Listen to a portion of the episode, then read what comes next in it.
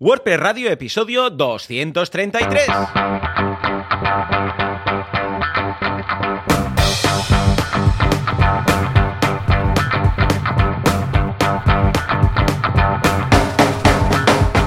Hola, ¿qué tal? Muy buenos días y bienvenidos a WordPress Radio, el uh, programa, el podcast en el que hablamos de este fantástico CMS llamado WordPress, con el que nos ganamos la vida y hacemos nuestros inventos. Javi más que yo, seguramente. En todo caso, ¿quién hace esto? Javier Casares, creador y fundador de Internet, que pone las IPs cada día a las 4 de la mañana para que luego, cuando os despertéis, todo funcione y reinicia Internet cuando se estropea. Y Joan Boluda, consultor de marketing online, director de la Academia de Cursos para Emprendedores, boluda.com.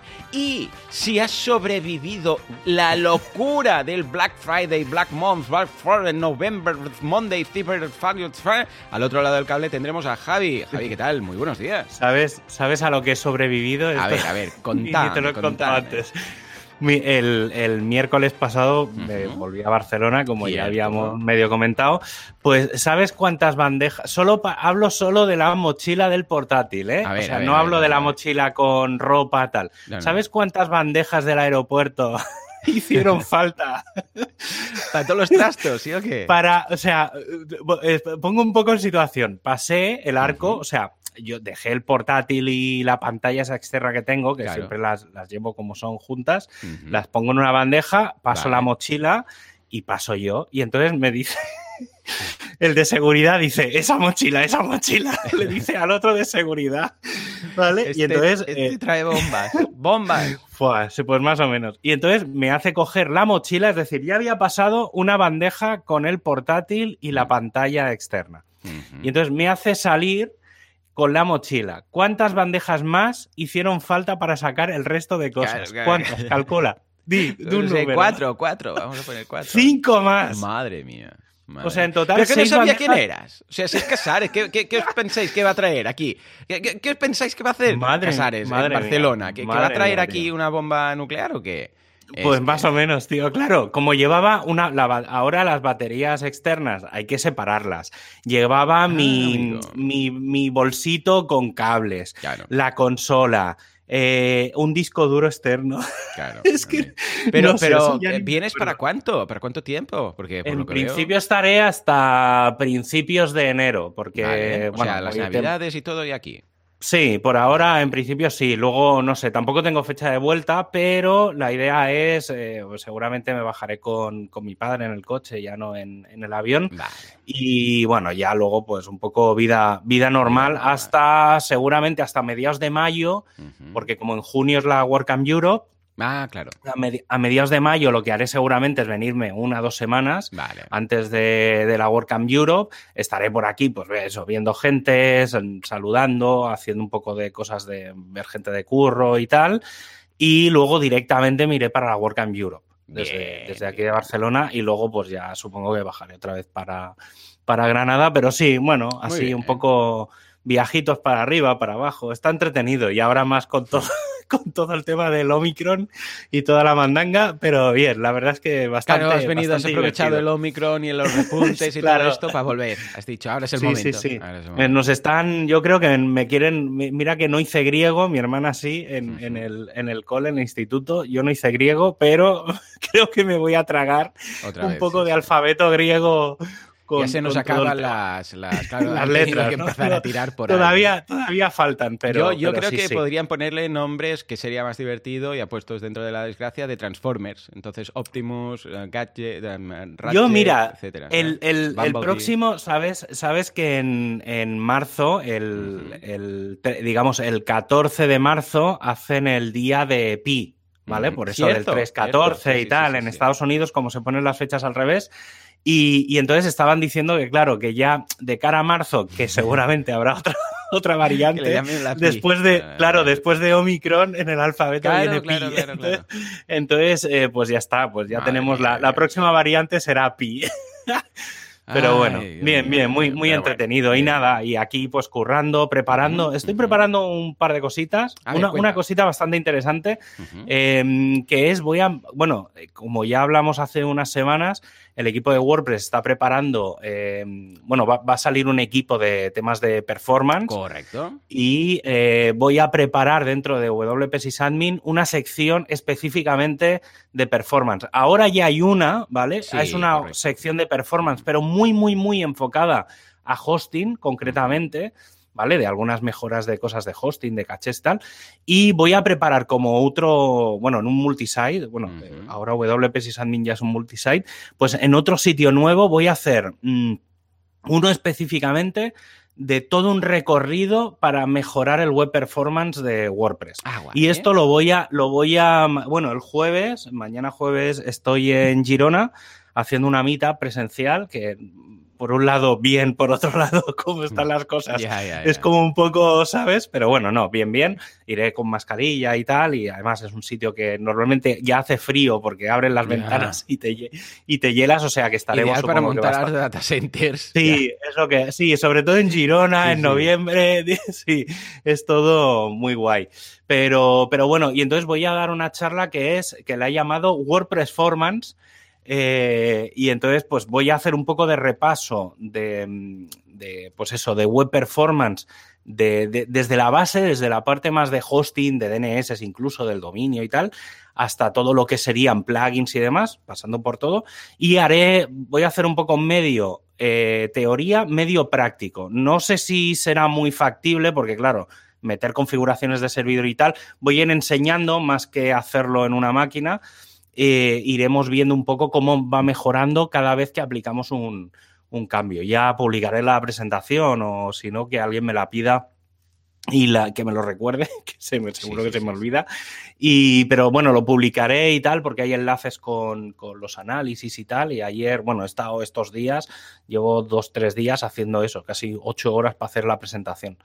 O sea que es, está, está, bien, está bien planteada. Pero bueno, sí, sí, ahí haciendo, preparando cositas. Ya, ya iré comentando porque va a ser un proceso largo. Yo creo que durante todo el mes de diciembre voy a estar preparando, preparando esa web. Va, Me ha gustado el concepto WordPress Performance. ¿eh? Sí, sí, ya tengo el, tengo el, sí, sí. Tengo el dominio. Hombre, ¿cómo no? Qué poco me lo esperaba. es que, es que, alguien lo pille. Sí, bueno, va, a ser como un poco el nombre de referencia dentro de, todo el tema de web performance para WordPress. Muy bien. Pero sí, sí. WordPress Performance. Lástima que no se puede usar muy legalmente porque incluye. No, lo haré una redirección, pero bueno, será como un poco branding de, web performance para WordPress. Está chulo. Claro, ¿qué pasa si tú anuncias y mm, compartes y dices en todos lados un dominio que tiene WordPress en el. En, principio. pero es una redirección. En principio, se supone que las redirecciones se pueden usar. Ah, ¿Vale? Es decir, no puedes hacer que una web incluya el dominio de WordPress, pero por ejemplo, bueno, aquí al final del programa siempre lo, comento que usamos, que bueno, ya, ya te lo dije, que ah, registré en su día wordpressradio.es entonces, para decirlo es mucho más fácil, sobre todo por eso, porque la gente a veces es como un poco más complicado. Entonces, la gente sabe escribir WordPress. sí, ¿eh? ¿Una redirección? Vale. Sí, una redirección sí. Tener, digamos, reservado los. Yo, por ejemplo, tengo algún dominio que es WordCamp. no sé qué, Barcelona o algo así. Y, o sea, que, que, las marcas, digamos, las puedes medio usar, lo que no puedes es como promocionarlas o usarlas como un nombre mm, más comercial. Pero, pero para hacer redirecciones y eso, a ver, a mí nunca me han dicho nada y yo por lo que tengo entendido es así, ¿eh? Pero, pero bueno, no tampoco, al final siempre tengo el WP lo que sea claro, como y suelo dejar pues el, claro, y suelo registrar el WordPress lo que sea también y ya está. Bueno, muy bien. Pues nada, yo por mi parte he sobrevivido el Black Friday, he comprado cosas. ¿Qué tal? Pero bueno, mira, la verdad es que me compré, me cambié la nevera porque se estropeó, no porque. Bueno, pues claro, sí, eso pasa. ya, eso es. pero cuando fui dije, bueno, ya que es Black Friday, hazme algo, hazme el 10, ¿no? Algo, algo, por favor, ¿no? Madre mía, qué caros los electrodomésticos. Y luego lo que sí que compré, que aproveché el Black Friday, fue unos relés de estos de domótica, porque ahora me estoy domotizando toda la casa. Ahora que viene el apagón digital, lo voy a a tener todo domotizado para no poder salir. No voy a poder ni abrir la puerta, Javi. Pues nada, lo, tengo todo. Ahora me he puesto un, wifi de estos en Maya, una red de Maya, no sé qué. Oh, qué bien que llega a todas partes ahora. Oh, qué bien. Los de mm, eh, Linksys uh, no sé qué. Bueno, está ahora genial. Lo he cambiado todo para que el central está en el, justo en el centro de la casa. Mi, piso hace como una L, para entendernos. Pues justo en lo que sería donde está el ángulo recto, ahí está uno. Y en cada punta de la L pues hay un, un, repetidor de estos. Sí, yo lo tengo. Yo lo tengo. Eso en, en, Granada, claro, es una casa de dos pisos.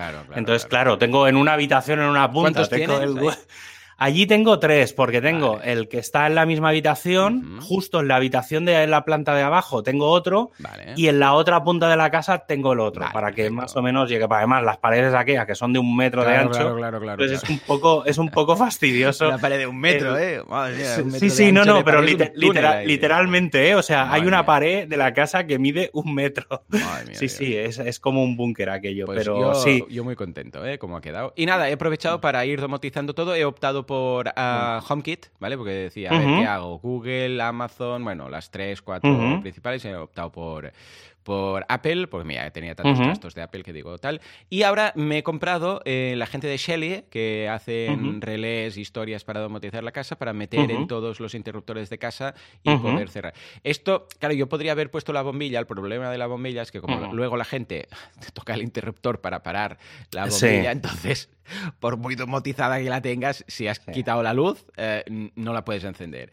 En cambio, esto se mete dentro del interruptor y, bien. Es lo único que he aprovechado de Black Friday, eh, la verdad. Ah, bueno, y los plugins, que a cada año, un año, sí, todos los plugins que tengo, un año dije, porque claro, nunca me coincidían con el Black Friday, y un año dije, voy a cancelar todas las suscripciones que tengo de plugins y los voy a pillar todos para Black Friday. Entonces, cuando llega el Black Friday es cuando me pilla la renovación. tienes las renovaciones, ofertas. siempre me coincide ahí. Porque un año pringué, porque dije, oh, igual me quedan aún cuatro meses de hasta renovar. Pero dije, da igual, porque cada año me va a pasar lo mismo. Entonces, un año, hace tres o cuatro años, cancelé todo y en Black Friday lo repillé. ¿Vale? Y incluso aproveché algún, algún lifetime y todo esto. O sea que ya está, poca cosa. Y yo, yo, creo que el, año pasado hice el lifetime de el Generic Press. Que es ah, como el, lo has amortizado, ¿eh? Como, yo lo, lo, tengo hiperamortizado. Pues Eso incluso creo que puede ser que también del Duplicator Pro, no sé ah, si lo llegué a hacer porque, claro, yo esa para mí es una de las herramientas básicas que utilizo prácticamente varias veces cada día. Entonces, claro, era como las dos, eh, los dos elementos que tengo para todo. Entonces fue como. Y creo que lo hice, no sé si fue el año pasado o hace un par, pero sí, sí, o el, hace un par de años uno y el año pasado el otro. Pero sí, sí, eso. Y unos auriculares de. Porque como tengo estos gigantes de diadema. Ah. Y dije, dije, ostras, esto va a ir por la calle ahora, tal, por aquí y me he comprado unos bats pequeñitos así de tal, me han costado nada, 25 euros. O sea que fue como muy, muy, hiper barato. Ya hemos hecho algo, ya hemos sí, sí, sí. Yo por mi cuenta he lanzado unos retos de Black Friday en boluda.com, ya están cerrados ahora, pero muy bien. Ha salido súper bien, ya haré el recuento para ver cuántos, pero creo yo que habremos pasado ya los mil retos, o sea que muy, muy contento. Y solamente Oye, eso, la venta esos días. Dime. ¿Eso de que has lanzado un libro? ¿De qué va? Sí, cierto. También con Anaya un libro de cómo ligar en Internet. no, ¿quién haría un libro de cómo ligar en Internet? Con Anaya, precisamente. Con Anaya, exacto. Más información en Google. Buscad, buscad cómo ligar en internet a Anaya a ver quién ha sido el susodicho. Pues nada, he lanzado el libro con Anaya de la guía definitiva del membership site. Le he puesto en definitiva para que se entienda que ya es la, obra maestra, ¿vale? Eh, y mm, ya lo tenéis tanto en formato Kindle como en tapa blanda. O sea que ya está ahí. Ah, Anaya lo que hace, bueno, de hecho Amazon lo que hace es eh, pre-reserva. Esto yo creo que lo hacen para luego que cuando salga, como suman todas las ventas de todos estos días, pues eh, de repente eres bestseller. Porque claro, si has estado vendiendo desde, mm, eh, creo que esto empezó la semana pasada, si están eh, comprándose estos libros hasta el día 13 de enero que sale, pues claro, supongo que el día 13 dirán, oh, bestseller, porque se han acumulado las ventas de, todos los días. Con lo que ya lo podéis guardar, está en boluda.com barra anaya. Bueno, esto es una redirección a un link, a un link de estos largos de Amazon, ¿vale? Y ahí lo podéis reservar tanto para Kindle como para ah, tapa blanda. Entonces, si un día me encontráis por la calle y vais con el libro, casualmente, pues os lo firmo sin, problemas. Muy chulo, la verdad es que estoy muy contento y siempre queda a Cuco decir, mira, Anaya me ha publicado un libro, ¿vale? Y el curso de emboluda.com es el curso de CRM, ¿eh? el curso, en este caso hemos optado, hemos usado Clientify, pero ah, que vamos, que las bases... Lo conozco, lo conozco. ¿Sí? Ah, venga, cuéntame. Sí, porque hace, hace... Un día les hice un sistema... No, pues bueno, sí, no, a ellos directamente, pero, pero con... Somos con gente... Y es sí, tuve, tuve que... Sí, sí, sí. Tuve que hacer una migración de un CRM, que no me acuerdo cuál era, a, Clientify. Ah, entonces tuvimos que, bueno, montar unas, unas APIs y unas historias y tal para una agencia. Y, y aquello fue como muy drama porque, o sea, no por los CRMs en concreto, mm. sino por la normalización de los datos, porque obviamente cada CRM tiene sus cosas a su manera y entonces el ligar los datos de un CRM al otro eran un drama. Fue aquello un drama la migración y haciéndola 20 veces, tal.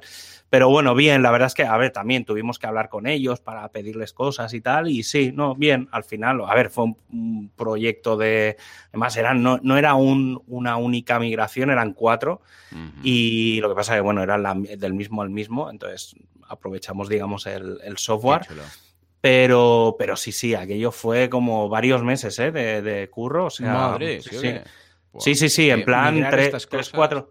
Sí, tío, es, es el, el, drama de, de, Además, es algo que no acabo de entender, porque se supone que los, que ahora tiene que haber interoperabilidad de todo con todo por, la RGPD. Sí, sí, efectivamente. Eso. Claro, no es lo mismo migrar un WordPress que dices, bueno, a ver, habrá categorías, habrá el contenido, títulos, fecha, no sé qué, sino que, claro, cada CRM es un mundo. Entonces, los campos que hay, lo que guardas, mapear todo. yo no me meto ahí. Ni loco. En todo caso, si queréis saber cómo llevar adelante vuestro CRM, adelante. Que por cierto, no sé si es verdad, pero si no lo es, me lo invento. Seguro que están hospedados con SiteGround.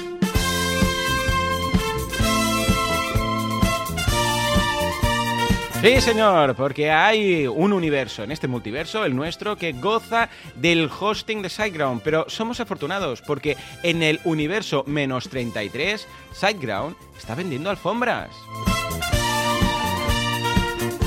Sí, efectivamente, la gente que goza de este universo pues tiene los pies muy mulliditos, pero nosotros tenemos los calcetines, o sea que nada de envidiar. Hosting y calcetines, el combo perfecto para pasar estas navidades. Que sepas que tengo calcetines nuevos. ¿Sí o qué? ¿De tengo los, tengo los Sí, tengo los calcetines oh. nuevos. Bueno, están, están en Granada los calcetines porque allí me van a hacer falta me van a hacer más falta, pero cuando, cuando hicimos la sesión de, de la WordCamp España, vale. Eh, como hicimos sesión allí en, en Granada, me, me conseguí unos que del auto-update. Dije, mira, estos, estos me gustan, estos me cuadran. Sí sí, sí sí, qué guay, qué guay. pues muy bien. Venga, va, comentemos algo de, de SiteGround que sea cierto, a ser posible. Pues, eh, hombre, los calcetines era cierto. ¿Cierto? Si eres, si eres un profesional de la red, has de tener los recursos garantizados, ¿vale? Unos servidores solo para ti, en los que puedes seleccionar, pues, las CPUs, por ejemplo, de 4 a 32 cores, o la memoria RAM de 8 a 128 GB de RAM. Y si lo que necesitas es espacio, pues tienen discos de SSD desde 40 GB hasta un terabyte de espacio. Un alojamiento flexible que permite escalar fácilmente cuando lo necesitas. ¿Vas a hacer una promoción? Aumenta los recursos con un par de clics. Lo tenéis todo en siteground.es. Sube, sube, Juanca.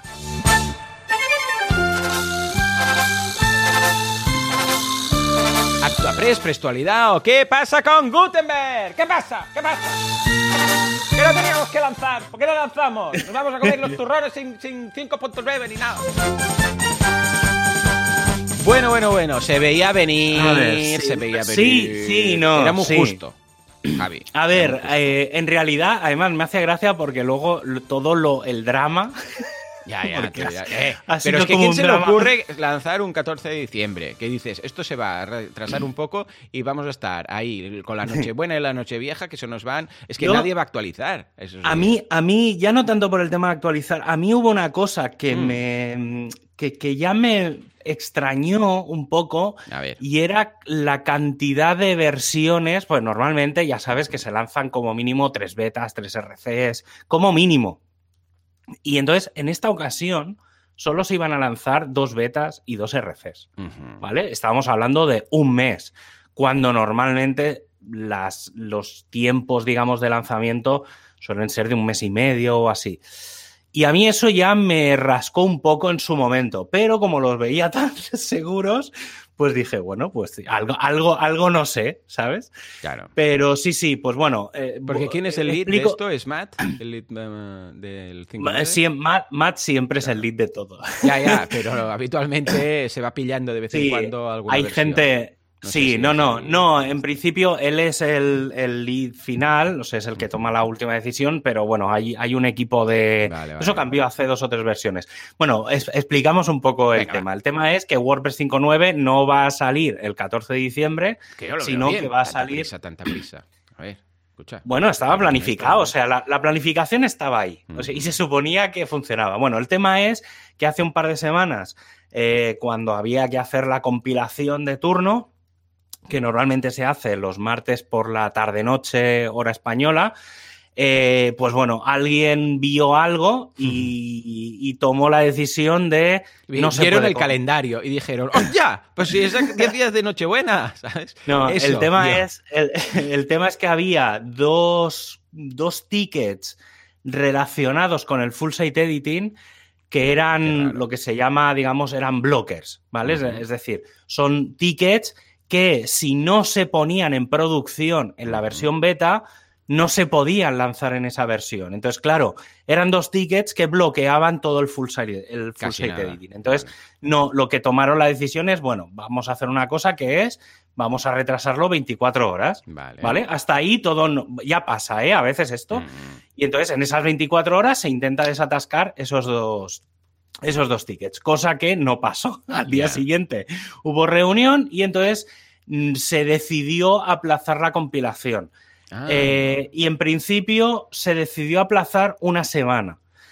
Al cabo de unos días, eh, o al día siguiente o tal, digamos antes de, ese final de semana, eh, se empezó a hablar de cambiar el calendario. Vale, vale. Y entonces ahí fue un poco el cambio de propuesta, sobre todo por una cosa porque esos dos, o sea, estaban esos dos tickets que hacían de blockers eh, y luego había una, una ristra de tickets más que afectaban directamente a cómo convertir todo el tema del plugin de Gutenberg al core. Y se ve que por primera vez, porque a mí yo no recuerdo que esto hubiera pasado, quitando al principio ¿eh? del todo, pero yo no recordaba nunca que hubiera habido ningún problema en pasar la información del plugin al core y se ve que ha habido algo que ha hecho que no acabase de funcionar. Entonces, claro, esta versión, como ya hemos explicado bastante, el foco principal es el full site editing, es todo el tema de la edición del sitio, el tema de los, de los temas clásicos compatibles con bloques, eh, todo el tema de los block themes. O sea, hay mucha cosa que se basa en todo el full site editing. ¿Qué ocurre? Eh, que además viene arrastrado el 2022. Entonces, claro, llegó un momento en el que el 2022 no podía. El tema bloque, el bloque es eh, base que va a servir para el resto de, developers. Claro, entonces, ¿qué pasa? Que llegó un momento en el que el 2022 no podía salir sin, con todos esos tickets pendientes. Y entonces llegó un momento en el que alguien tuvo que tomar la decisión de eh, ¿qué, hacemos? O sea, y entonces salieron dos opciones. La opción de eh, dejamos todo, es decir, metemos todo lo que sea posible en esta versión y que sea lo que sea, y dejamos el resto de cara a WordPress 6.0, que luego daré la fecha, mm. pero bueno, ya lo adelanto. La idea es que salga en abril, ¿vale? O sea, era un poco la previsión. Y, em, y la otra opción era retrasamos 5.9 para meter todo lo que tiene que haber. Claro. Entonces, en, esta, en, esta, mm, en estas dudas, digamos, de, cuándo lanzar qué, eh, la decisión fue que era mejor retrasarlo, por una sencilla razón. Hay mucha gente que está preparando plugins y temas para el full site editing. Entonces, claro, en el fondo eso era retrasar el proyecto entero cuatro o cinco meses. Entonces no tenía ningún sentido. Era mejor retrasar un mes ¿vale? E incluir todo y seguir trabajando en paralelo. Yo, me alegro, no... me alegro. No, no del retraso, sino de, la sangre fría de sí. a ver, sí, sí, sí. Ya sé que dices, hombre, pues entonces el 2022 saldrá ya pasado enero, lo bonito era tenerlo antes. Y bueno, lo bonito, mira, hubiera sido pues muchas cosas. Lo, lo importante es que, salga y que funcione. Eso para mí. Entonces, ¿qué ha pasado? Justo con el calendario nuevo, ¿vale? Ahora lo comento. Em, para mí, una de las cosas que hay, que es la gran diferencia que tiene con el calendario viejo, es lo que os decía de haber metido más versiones y haber estirado el calendario, ¿vale? Entonces, en teoría, 30 eh, de noviembre, 1 de diciembre, tiene que salir la primera beta, a ver, a ver cómo va el tema de la compilación y tal, estos días. Entonces, se supone que esta semana, o sea, cuando estamos aquí ahora en el programa, se supone que esta semana tiene que salir la beta 1, ¿vale? Ahora, lo, también digo que los tickets que había de bloqueo ya están desbloqueados. Es decir, yo he estado mirando la lista de, tickets y de cosas que tienen que entrar en esta versión y se supone, se supone que todo lo gordo que tiene que ir va a estar. Bueno, es posible que la semana del 21, la de previo a Navidad, pudiera llegar a salir una beta 4. No debería, pero como mínimo beta 1, 2 y 3 tienen que salir. Vale. Y entonces ya como llega la Navidad y sabemos que en Navidad es la única semana o las únicas semanas, semana y media, dos semanas que WordPress para. O sea, no para en agosto, no para en verano. las dos únicas semanas en las que WordPress se para, el desarrollo y todo, es en Navidad. Vale. Entonces, eh, la vuelta será el 4 de enero. Hay que pensar que en Estados Unidos no hay reyes al uso, como tenemos aquí. Entonces, la, eh, una vez llega el día 2 de enero, eh, para ellos se han acabado las navidades. ¿vale? O sea, para ellos es del 24 al 1 de enero. Entonces, el día 4 de enero se hará la compilación, se recogerá, digamos, todo lo que hará la gente en Navidad, porque siempre está el de turno que se emociona en Navidad y se pone a currar. Entonces, el 4 de enero sale la RC1, la semana siguiente, el día 11, sale la RC2 en la semana siguiente, el día 18, sale la RC3 y ya la siguiente, que ya nos vamos a finales de enero, el día 24, que si no recuerdo mal, más mal es lunes, eh, se hace el parón, el freeze, es decir, del día 24 al día 25 nadie puede hacer commits en nada de, de, WordPress y el día 25 se haría la compilación final y se añadirán las, los tickets, digamos, que hay de temas de seguridad que no son públicos hasta el último momento. ¿Vale? Si es que los hay, que no sé si habrá. Supongo que alguno caerá. Eh, entonces, la idea es que el 25 de enero tengamos la versión final de WordPress 5.9. Mm. Lo que no se ha movido es la previsión de que en abril esté WordPress 6. Yo pensaba que lo iban a estirar hasta junio. Me da que lo quieren adelantar, yo no creo que sea en abril, intuyo que será más de cara a mayo. Eh, y yo creo que lo han querido juntar para que sea antes de la WordCamp Europe. Ah, vale, vale. Porque pensemos que la WordCamp Europe se supone que va a ser la primera gran WordCamp eh, mundial, que van a ir 2.000 personas, es presencial. Entonces, eh, yo creo que, que, tiene que ir más, que, o sea, que WordPress 6 irá de cara a la WordCamp Europe. Para mí esas son un poco la fecha. Sí, tiene bastante sentido, ¿vale? Entonces, porque en la WordCamp Europe yo creo que se van a presentar cosas. No me extrañaría que Matt venga. Esto lo dejo ahí caer, pero no lo descartaría porque ya digo, mm, va a ser como un punto de inflexión. No sería ¿no? Es una Europe, que no. Sí, a ver, no siempre ha venido que yo tenga así ahora en mente, pero bueno, mm, es posible, no, no lo sé. Yo creo que también, eh, no sé, por cómo hay mucha insistencia en que se haga presencial. ¿Vale? Entonces, obviamente ya veremos a ver cómo, cómo va todo. Yo supongo que de cara a mayo estaremos bastante mejor de lo que estamos. Esperemos por el bien de toda la humanidad. Pero bueno, y nada, entonces, bueno, eso estaba por ahí un poco. Eh, hay que decir que lo último que va en WordPress 5.9 es Gutenberg 11.9.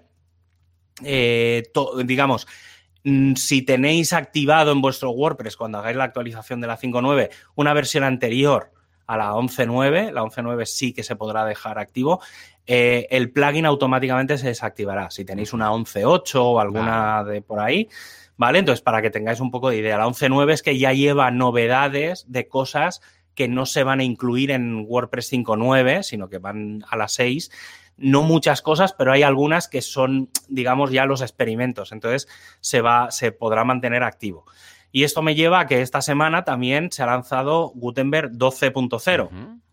Eh, esta versión ya es también, para mí, yo creo que es un punto de inflexión porque eh, independientemente de que en las próximas versiones de Gutenberg se van a hacer los experimentos de las cosas que quedan del navigation y todo eso, que está, digamos, pero a nivel de bloques, de lo que es el editor puro y duro, eh, ya no hay nada más que hacer. Es decir, no hay bloques nuevos, no hay a mejorar, ninguna. mejorando. Tenemos efectivamente, efectivamente. La base de Gutenberg del editor ya está 100% acabada, ¿vale? A nivel de APIs, de, de todo, digamos, la base, el core. A partir de ahora, todo lo que vamos a ver en Gutenberg y en el editor son mejoras de funcionalidad. Es decir, a lo mejor hay algún día algún refactoring como se ha hecho con el de galería o cosas de ese estilo, ¿vale? De, vamos a rehacer, pero el bloque en sí será el que es. Es decir, el bloque de párrafo pocas mejoras va a tener. ¿Vale? Entonces, por ejemplo, en este añadirán paddings, bueno, márgenes. Eh, ahí vamos. Efectivamente. Esta, esta versión incluye algunas cosas, mejoras o cambios incluso de sitio. Por ejemplo, eh, cuando seleccionas eh, un bloque que tiene diferentes estilos, por ejemplo, una lista que la puedes hacer horizontal y vertical, no sé, por poner algún ejemplo, eh, se podrá previsualizar en el lateral, en el sidebar. ¿Vale? Que ahora se veía cuando lo ibas a insertar, ¿vale? Ahora, como los estilos van a estar en el lateral, ¿vale? Y vas a poder cambiar de diferentes estilos un bloque, va a estar la previsualización, se va a poder ver. Luego, por ejemplo, em, la imagen destacada la han cambiado el bloque para que lleve placeholders. ¿Vale? Un placeholder es la típica imagen, eh, esa que sale como un cuadradito con una X en medio y tal, digamos que se vea más como no se vea un ejemplo con una imagen, sino que con un dibujito que indica que ahí va una imagen, ¿vale? Un poco esos van a ser los cambios. Luego, el bloque de párrafo, eh, en esta versión se han incluido mejoras tipográficas, eh, fuentes, tipografías, tal, que es lo que ya dijimos que en la versión anterior quedaba fuera y entonces se ha, conseguido meter en esta versión. Y eh, pues eso, ya está, es que va a haber pequeños cambios. Y luego, cambiando, bueno, siguiendo la línea, pero cambiando radicalmente de tema, eh, mm. el día, si no recuerdo mal, el día 25 de noviembre salió PHP 8.1. A ver, ya, si no todos actualizar, Javi. no, ah, eso, eso. A ver, hay un tema. en el programa de la semana que viene vamos a hablar de las versiones de PHP, ¿vale? Porque yo más o menos me lo calculé para que fuera por esta época.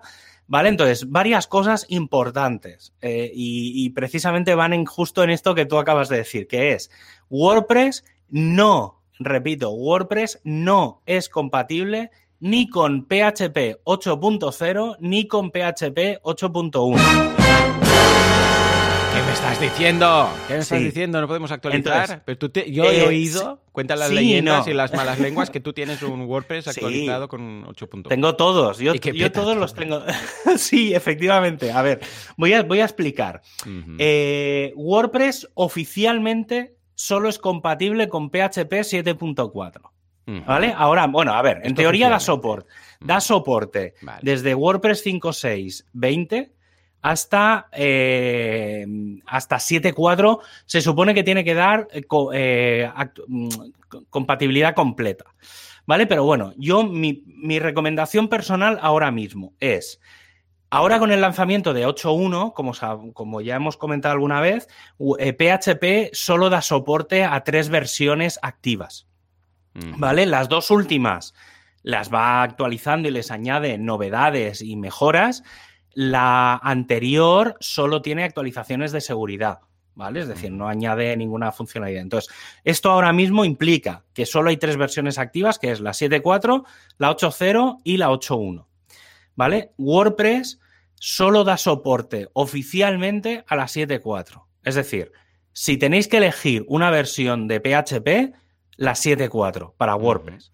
No, intentad no hacer muchos experimentos con la 8.0 y la 8.1. Y ya, digo, la semana que viene explicaré con más detalle todo, pero eh, sí que es verdad que WordPress está trabajando en que no aparezcan errores cuando instalas la 8.0 o la 8.1, ¿vale? Eh, WordPress 5.8 funciona con la 8.0, ¿vale? Que es lo que yo tengo. Sí que es verdad que hay algunos, en general, la problemática mayor está con los plugins, ¿vale? Más que con los temas. En los temas no me he encontrado ninguna incompatibilidad, pero con los plugins sí. Entonces, yo tengo algunos plugins o algunas instalaciones. En la, bueno, tengo una con, con 5.9, con una beta rara de estas alfas que hay por ahí perdidas, que precisamente le tengo puesto PHP 8.1 para, precisamente para ver si petaba o no y poder reportar cosas. ¿Vale? Eso es un tema, pero eso es una web que tengo solo para hacer experimentos. Y luego tengo otra que, tiene mucha interactuación con el resto de WordPress. por temas de APIs y tal, que esa me está dando muchos problemas con PHP 8.0. Y una de las cosas que voy a hacer es reducirla a 7.4. Mi recomendación, vuelvo a decir, eh, solo ahora mismo WordPress si hablamos de compatibilizar todo, ¿eh? seguridad, rendimiento, todo, solo debería de utilizarse PHP 7.4. Hablamos de WordPress 8, ¿eh? WordPress 7, 7, o sea, 5.7, o sea, si hablamos de WordPress 5.7 o 5.8, PHP 7.4. Bueno, y, los extras, o sea, 7.4.1, 7.4, lo que sí, Sí, 7.4. 7.4X, vamos. Sí, 7.4X, digamos 7.4 como versión mayor, ¿vale? O sea, obviamente luego las versiones menores la que, la que toquen. Ya digo, ya, ya la semana que viene entraré mucho más en detalle con el tema de cómo funcionan los ciclos de PHP, porque es, es bastante interesante cómo se está quedando atrás WordPress cuando sabemos que PHP eh, utiliza WordPress para medir la eficacia de las nuevas versiones. Entonces, claro, es un poco surrealista todo como está funcionando. Pero bueno. Y luego, cambio radical de tema. Eh, y, volviendo a los temas. Em, antes estábamos hablando del tema de, del full site editing, ¿vale? Pues que sepáis, bueno, ha habido una pequeña discusión interna sobre qué etiqueta utilizar para eh, los temas nuevos, ¿vale? O los temas, digamos, que serán compatibles con, lo que sería o el plugin de, de Gutenberg 11.9 o WordPress 5.9. Pues si os vais al repo, en wordpress.org barra themes, podéis utilizar la etiqueta o la búsqueda full-site-editing y esa etiqueta os va a enseñar 30, unos 29, 30 temas que son los que son compatibles con, todo, con todo lo nuevo. Vale. Digamos. Entonces, ¿por qué se ha decidido utilizar esta etiqueta y no otras etiquetas tipo eh, blog theme o alguna cosa así? Básicamente por una razón. Porque va a haber temas clásicos que son compatibles con el full site editing, aunque no sean block themes. ¿Me he explicado? Sí, sí, sí, sí, ¿Vale? es decir, a ver, va a haber los classic themes que van a ser compatibles con cosas, no 100%, pero van a ser muy compatibles con el full site editing. Es decir, podrás cambiar la, por ejemplo, la cabecera del tema, aunque sea un classic theme. Vale. ¿Vale? Entonces, ese tipo de cosas se van a poder hacer. Entonces, eh, como eso se va a poder hacer, no podemos decir que ese tema clásico sea un block theme. Claro, claro. Pero sí que da soporte al full site editing. Entonces, em, entonces lo, que, lo que se ha decidido es utilizar esa etiqueta. Hay esos 30 temas.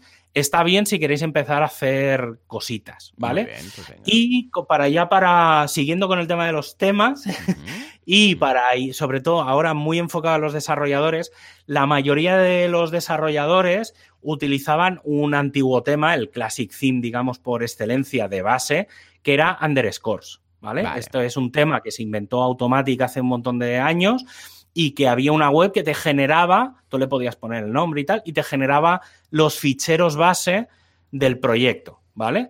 Entonces, eh, y a partir de ahí, pues tú podías modificar y acabar creándote tu propio tema. Pero tenía todos los ficheros y toda la estructura necesaria para que tú solo luego tengas que editar. ¿Qué pasa? Como Underscores es un Classic Theme y no van a editarlo ni lo van a cambiar, Automatic ha decidido lanzar una cosa nueva que se llama Blockbase. ¿Vale? Blockbase es un tema, es un tema que se plantea como Universal Theme, es decir, que va a incluir cosas de los Classic Themes, cosas de los Block Themes, el Full Site Editing y, digamos, va a ser el megatope chupi guay, ¿vale? Entonces, te puedes bajar este, este tema y aparte han añadido un pequeño plugin que se llama Create Block Base Theme, que si te instalas el tema y te instalas ese plugin, desde, un, desde el propio WordPress vas a, tienes como un generador.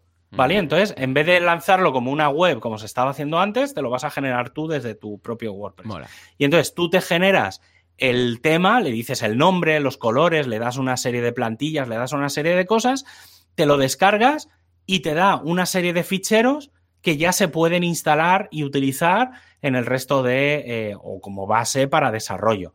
¿Vale? Entonces, todos aquellos que quieran empezar a desarrollar temas nuevos o migrar, digamos, sus diseños de temas a un sistema nuevo, podéis empezar a hacerlo o plantearlo como un con el Blockbase. Blockbase básicamente es muy blanquito, sin estilos, links azules, subrayados, ¿sabes? O sea, lo típico base base, pero bueno, está bien porque incluye eh, plantillas, temas, incluye un montón de cosas eh, ya hechas con bloques. Entonces, claro, es muy fácil luego hacer copia y pega e ir adaptando. Estupendo. Y ya está, esto es lo que hay de noticias. Va ligado con Full Site Editing y con los temas que tú has dicho. los temas no me preocupan tanto. Bueno, a mí un poco más. Venga, por favor. Uh, Juanca, que entre la tuna.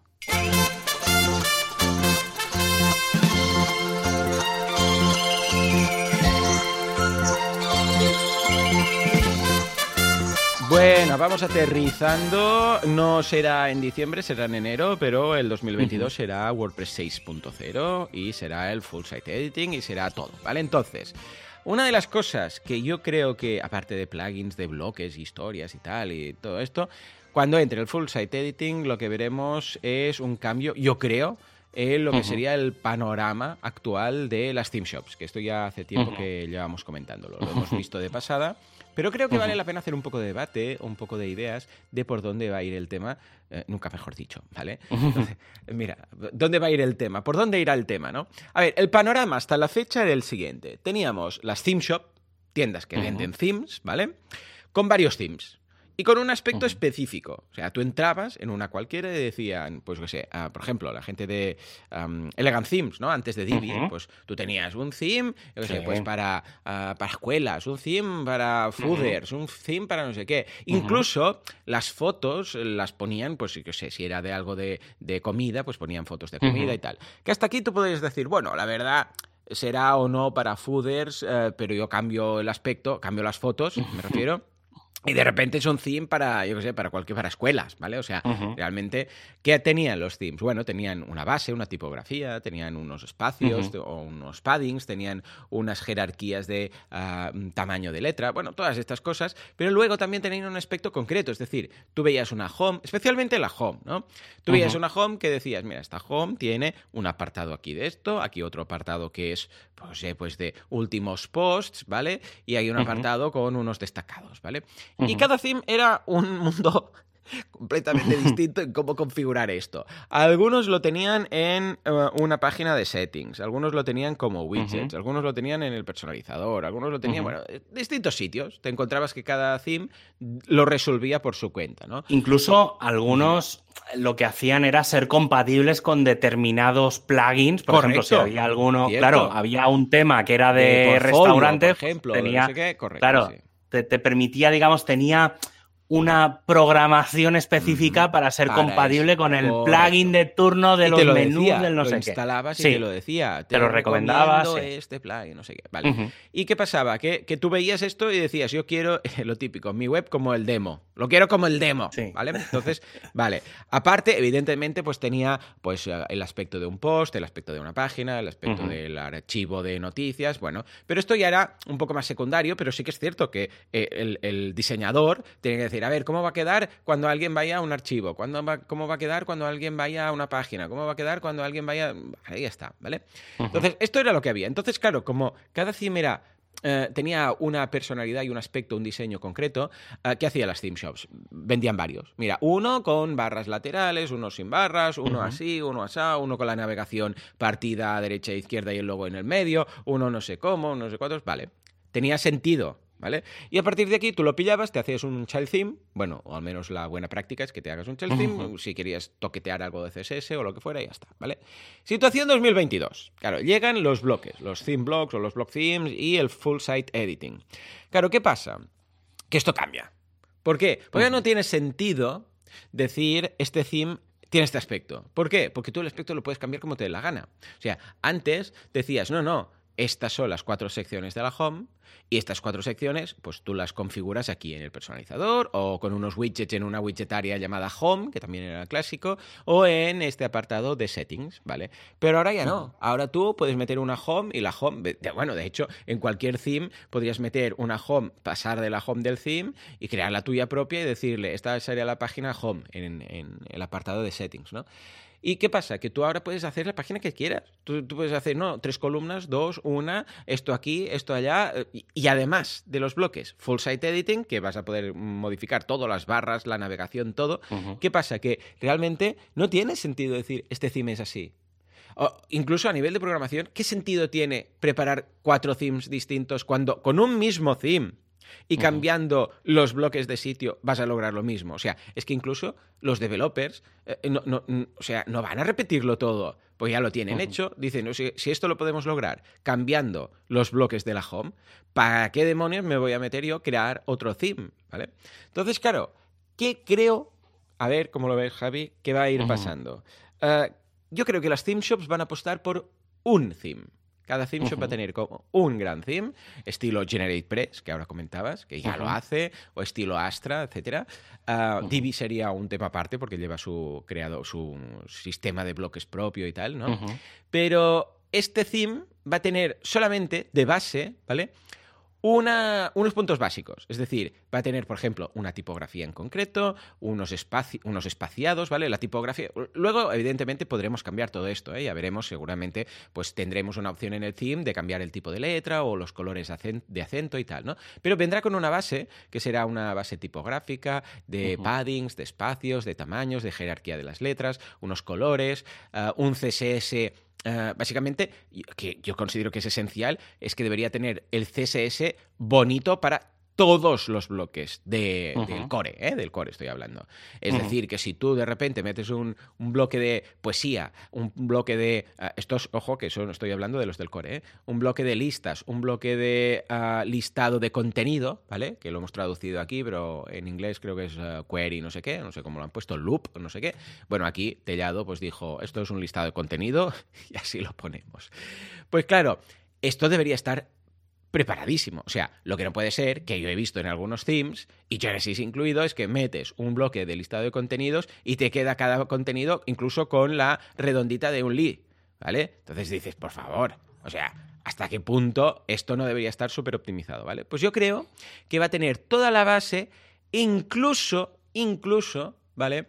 El CSS para algunos plugins de bloques de estos muy, muy usados, ¿vale? Podría ser, como por ejemplo WooCommerce. Dice, hey, ahora de la misma forma que un theme dice, hey, está preparado para WooCommerce, que quiere decir, queda bonito WooCommerce cuando lo coloco porque tengo el CSS, que no es el típico de WooCommerce, con sus lilas y tal, sino que va no se va a ver como un pegote, sino que se va a ver todo integrado, pues otros, ¿vale? Y a partir de aquí, evidentemente, cada uno, si es que lo quieren hacer, tendrá en el personalizador la opción para modificar, pues, escucha, estos eh, pequeños, eh, yo sé, pues el, la tipografía, ¿no? Yo es que la quiero, yo sé, pues quiero usar Lato, o quiero usar Montserrat, o esta Google Font. O el color, ¿no? Yo quiero usar mi color corporativo. Tendrán esta base que te permitirá esto, incluso algunas opciones, como el caso de Astra o GeneratePress, que si detecta WooCommerce, pues tú le digas, hey, mira, quiero quitar esto, o quiero ah, poner cuatro filas o cuatro columnas de productos en lugar de tres, o quiero quitar de la, del listado, por ejemplo, de productos, quiero quitar las eh, valoraciones ilustraciones, ¿vale? Ya serán como unos extras añadidos que, ojo, solo afectan diseño en el sentido de mostrar o esconder o cosas, ¿vale? O cambiar un poco su aspecto. Pero no funcionalidad, ¿eh? estamos hablando de solamente esto. Hasta aquí, ¿cómo lo ves, Javi? Hmm, sí, a ver, un poco es por donde va. Yo sí que todavía, supongo que porque estamos hmm. En esa fase intermedia en la que todavía no está claro nada, hmm. ¿vale? Supongo que dentro de un par de meses ya lo veremos todo más claro, pero sí que es verdad que Generate Press, por ejemplo, se ha intentado o se ha empezado a adaptar a este tipo de elementos, al tema de las tipografías, colores, espacios y tal, eh, incluso ellos, por ejemplo, tenían ya opciones. Ellos, eh, Generic Press tenía como una opción que podías activar, que era la de activar los espaciados. Supongo que eso ahora se desactivará y añadirá el de por defecto. Pero sí que eh, una de las cosas que quizá vaya acompañado de los temas serán los bloques. es decir, Generic Press, claro, Generic Press tiene Generate Blocks, ¿vale? que es como. No me mola tanto. Sí, sigue, sigue, luego vemos la. Eh, sí, no sé, ¿eh? o sea, no, no, sé hacia dónde irá eso, pero mm, supongo que es que, bueno, supongo que pasará con todos los temas, ¿eh? Al final, que es, habrá temas que, mm, que querrán hacer determinadas personalizaciones por las plantillas. Por ejemplo, si tú decides hacer una plantilla que es, eh, yo qué sé, quiénes somos, pues a lo mejor hace falta un bloque que no es estándar y que no se puede crear con los base y no sé qué, y deciden hacer pues un pequeño bloque específico para ese tema. Ese, que luego el Generate Blocks, por ejemplo, lo puedes utilizar con cualquier otro tema. Es decir, está pensado, digamos, está hecho por la misma gente, pero claro, la gracia de los bloques es que se supone que son compatibles en cualquier tema. Entonces, no, no sé por dónde irá eso, pero es algo que estoy, yo al menos estoy viendo. No sé si es una cosa temporal o es algo que viene para quedarse. Que mm, habrá que verlo. Es que depende también, como mm. está el tema de las plantillas y todo, es que hay mucho claro. Que el, cambio, el cambio es importante. El tema de que cada theme o cada plantilla o cada tema tenga su, su, mm, companion ahí, plugin companion de bloques y tal, en parte lo veo coherente para el usuario final, pero en parte también creo que eh, primero, ¿qué va a pasar a medida que, eh, lo que decíamos, que ahora WordPress vaya incorporando más cosas, ¿vale? Más bloques y eh, estén repetidos los bloques, ¿vale? Que, a ver, lo puedes desactivar porque hay una opción de quitar este bloque, no lo quiero ver, ¿vale? y la, quitas de, la vista y no te molesta, ¿vale?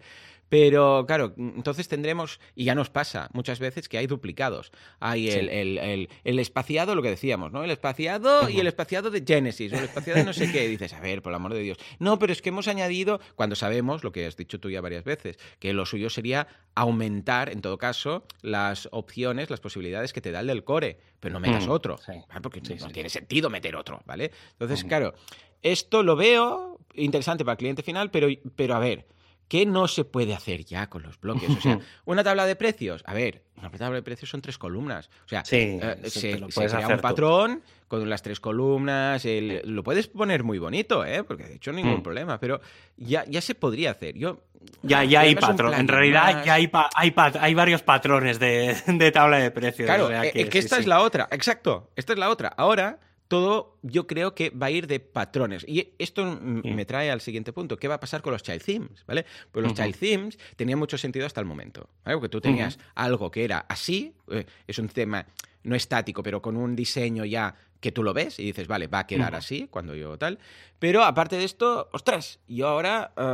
Eh, con, los bloques, yo ya puedo modificar todo esto sin necesidad de crear un, Porque, a ver, el child theme lo, cuando lo creamos era para tocar código. Es decir, o, modificar el style CSS o modificar alguna cosa que queríamos que no se mostrara exactamente, ya sea tocando CSS o PHP, ¿vale?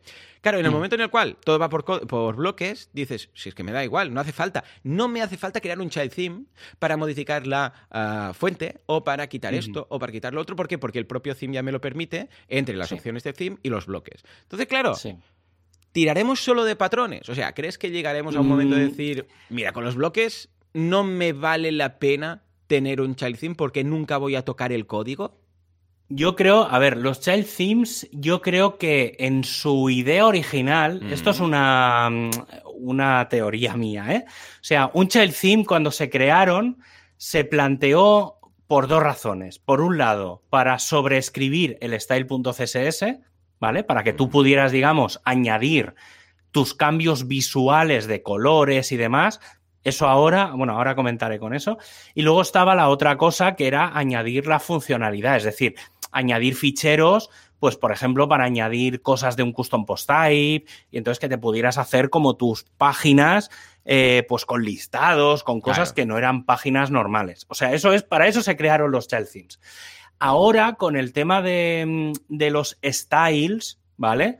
No va a hacer falta, es decir, que crear un child theme para tener una hoja de estilos diferente ya no es necesario, porque todo eso se va a poder hacer desde el propio tema.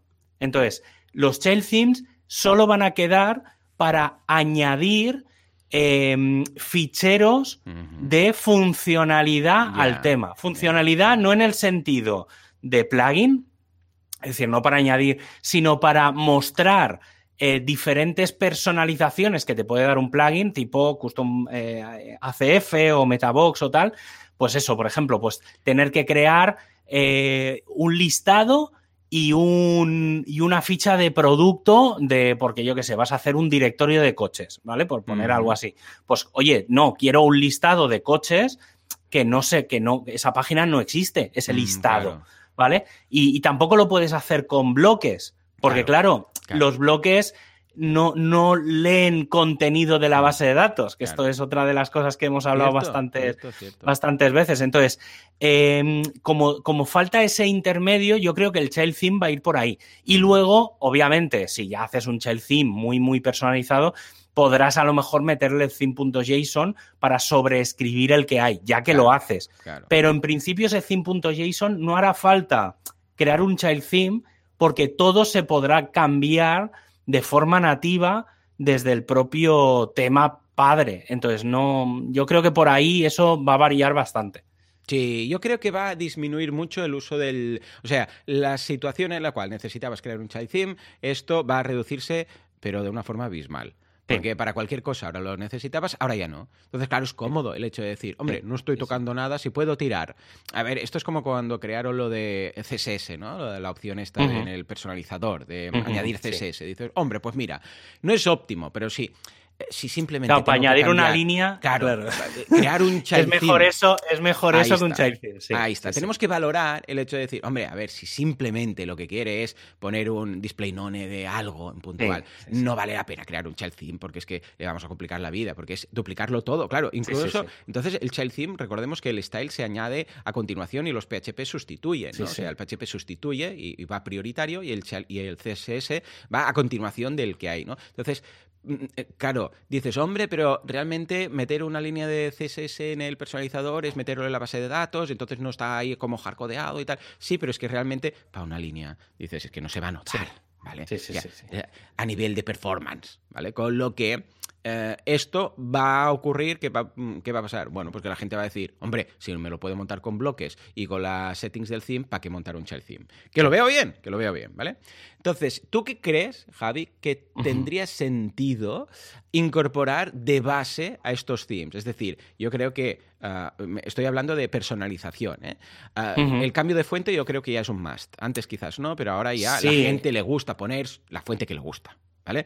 Colores, sí, piensa que va a venir, piensa que va a venir con la, con la API nueva. O sea, el tema de las fuentes viene con la API nueva, o sea que se va a poder de hacer de forma nativa sin tener que hacer ningún hack ni cosas raras mm. como se estaban haciendo hasta ahora. O sea que en ese sentido, colores, tamaños, eh, espaciados, todo eso, piensa que todo, todo esto o sea, todo lo mínimo que se va a incorporar es lo que se va a poder meter dentro del theme.json. Claro para mí es, el, es la base. Es decir, ahora todo lo que puedas meter en el theme.json va a ser la base. Y mm, una de las cosas que se está planteando es extender el theme.json. Lo que no sabemos es cómo. A lo mejor para. para habrá que ver. esto al final siempre hay una forma de saber que es qué hace WooCommerce. Claro. o sea, cuando veas lo que hace WooCommerce ahí es cuando vas a ver. O sea, que WooCommerce se va a meter en el theme.json, vale, pues ya, sabemos que todo va a ir así. Entonces, yo creo que va a haber un poco de, espera porque como todo tiene que salir en paralelo, yo creo que la, respuesta a todo la vamos a tener el 1 de febrero. Sí.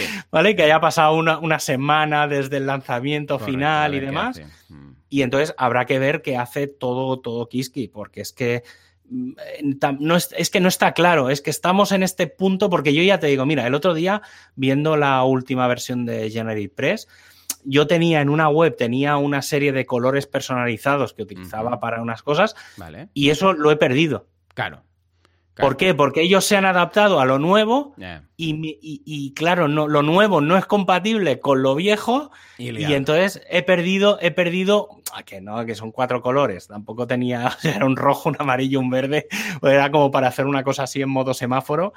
Y, pero claro, he perdido, claro, entonces ahora cada vez, o sea, no sé Ahora no sé dónde puedo personalizar mis colores. Entonces estoy ahí como en una cosa. Entonces, cada, vez tengo que buscar el, RGB, buscarlo, pegarlo. Entonces, ¿sabes? Que es como, hostia, mm, esto estaba bien hecho antes, ¿por qué me lo habéis cambiado?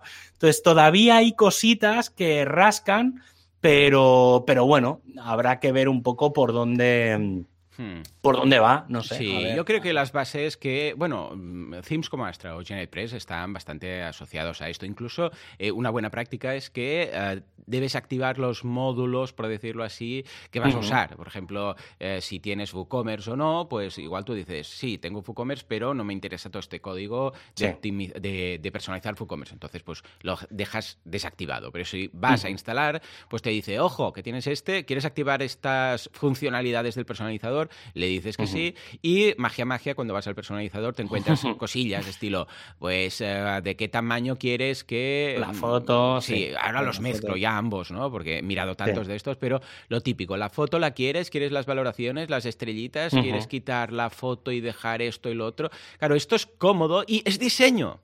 que es, es hmm. lo que interesa? No es funcionalidad.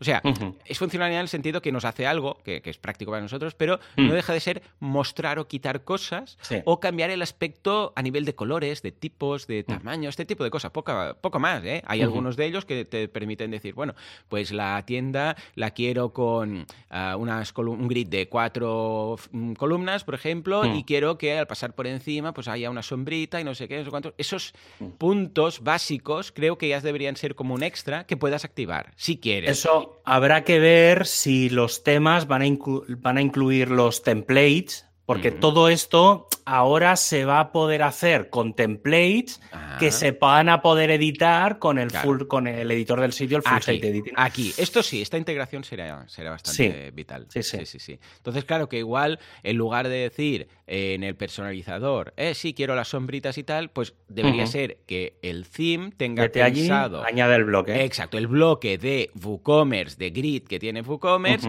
y ese sí que lo puedes pues modificar y tal. Pero claro, entonces, ¿qué muestras? Eh, una página que creas tú con un grid, eh, con el bloque de, de, WooCommerce oficial, o la página de tienda, que es otra página, no tiene nada que ver, es la página de tienda que va, no, no es un bloque como tal la página de tienda. O WooCommerce va a decir, me cargo la página de tienda y ahora será un bloque que tú crearás en cualquier página. Estas cosas son las que acabarán de definir esto, pero yo creo que los themes o las theme shops lo van a tener mucho más fácil, va a ser muy guay, porque a partir de ahora será, eh, no, no, esta es la base. A partir de aquí mm. te ofrecemos todos estos patrones ¿vale? Mm. Estos patterns que te van a permitir, ¿qué quieres? ¿Una tienda de tal? Venga, tienda, ¿qué quieres esto? Esto. Mm. Y aquí la gracia y el que se va a desmarcar será el que ofrezca pues más patrones, los vaya actualizando, cada vez que hay algo nuevo. Eh, ahí está. Estas templates, bueno, claro, patrones, secciones, templates, pero que en un clic digas, quiero una página de quiénes somos, ¿vale? Efectivamente. y pum, te lo monta y ahí yo, para, mí ese ese yo creo que el día que tengamos eso, que, que si no falla nada lo vamos a tener entre la versión versión 5.9 y 6 de WordPress. Correcto. Yo creo que ahora estamos en la primera fase en la que se va a poder empezar a hacer eso. Mm. En cuanto tengamos eso, WordPress va a arrasar. Mm. Porque al final, no nos equivoquemos, todo el mundo que ha ido a una theme shop, es lo que tú decías al principio. Cuando vas, tú vas a ver esa página que a mí me gustaba en el ejemplo. Sí, sí, Entonces, yo lo quiero como el demo. Claro, yo lo quiero como eso. En el momento en el que tú hagas dos clics y tengas eso, ya está. Ahí, ese es el punto. Y WordPress de forma nativa va a incluir eso. O sea que esto es lo que es. Vamos a por ese, a por ese punto y yo creo que va a ser lo que va a romper y lo que va a eliminar un montón de otros CMS que, que, yo creo que ahí es. O sea, con esto si no falla. Mira, voy a hacer una. A, finales de 2022, sí, a finales de 2022, WordPress habrá llegado al 50% de cuota de mercado. A ver, a ver, estamos hablando de la cuota de mercado de, de, todas las webs, no de CMS. Bueno, de CMS. Bueno, de CMS. De CMS ya pasa. Ah, sí, no, sí, de todas o sea, te refieres de la global. sí, el, el 40 y pico por cien ese que hay ahora, yo creo que si esto sale, a finales del año que viene eh, podríamos llegar ya a estar en el 50, porque ya digo, para mí es el punto de inflexión, o sea, lo, importante del, de Gutenberg, del editor de bloques y de todo, es esto, no es editar con bloques. No, no, es esto que estamos viendo ahora. Oh, mira, ya tengo la página de quién es. Ya está. Sí, sí, y un formulario que, que, instales un contact form y te meta un template que sea ya una página del contacta con nosotros. Ese tipo de cosas, ahí es donde está, donde va a estar el meollo de la cuestión. A ver, a ver si llegamos. Pues nada, Javi ha dicho esto, eh, queda grabado y queda en todos sois testimonios. Si no, pues le vais a tener que pedir pasar cuentas para, para el 2022. En fin, pues a, ver, eh, decidnos también que en los comentarios podéis dejar, a ver cómo creéis que van a ir las Team Shops, por dónde van a ir, si va a ser ese tema único y qué debería incorporar ese tema. ¿eh? También podemos jugar un poco con la bola de cristal, a ver qué tal. ahora sí, nos vamos ni más ni menos que a la comunidad WordPress, a ver qué movidas tenemos esta semana.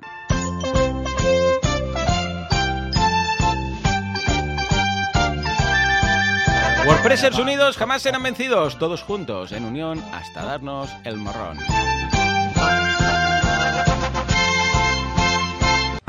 Bueno, parece que hemos tenido problemas técnicos y he perdido la conexión. No sé qué ha pasado, me he quedado como una hora sin conexión y cuando he regresado Javi ya no estaba normal, no se va a estar aquí esperando. Con lo que, eh, bueno, por suerte hemos acabado todo el programa, habíamos acabado, solamente nos faltaba la parte de comunidad que podéis encontrar en wpcalendar.io, este proyecto de Javi. O sea que ahí lo tenéis. En fin, señores, pues nada, eh, por parte mía y de Javi, que no está aquí en estos momentos porque ya se ha ido a hacer sus cosillas, eh, muchísimas gracias por todo, por vuestras valoraciones de 5 estrellas en iTunes, por vuestros me gusta y comentarios en iBox, gracias por estar ahí al otro lado de Spotify, porque sin vosotros esto no sería lo que es, esto simplemente no sería.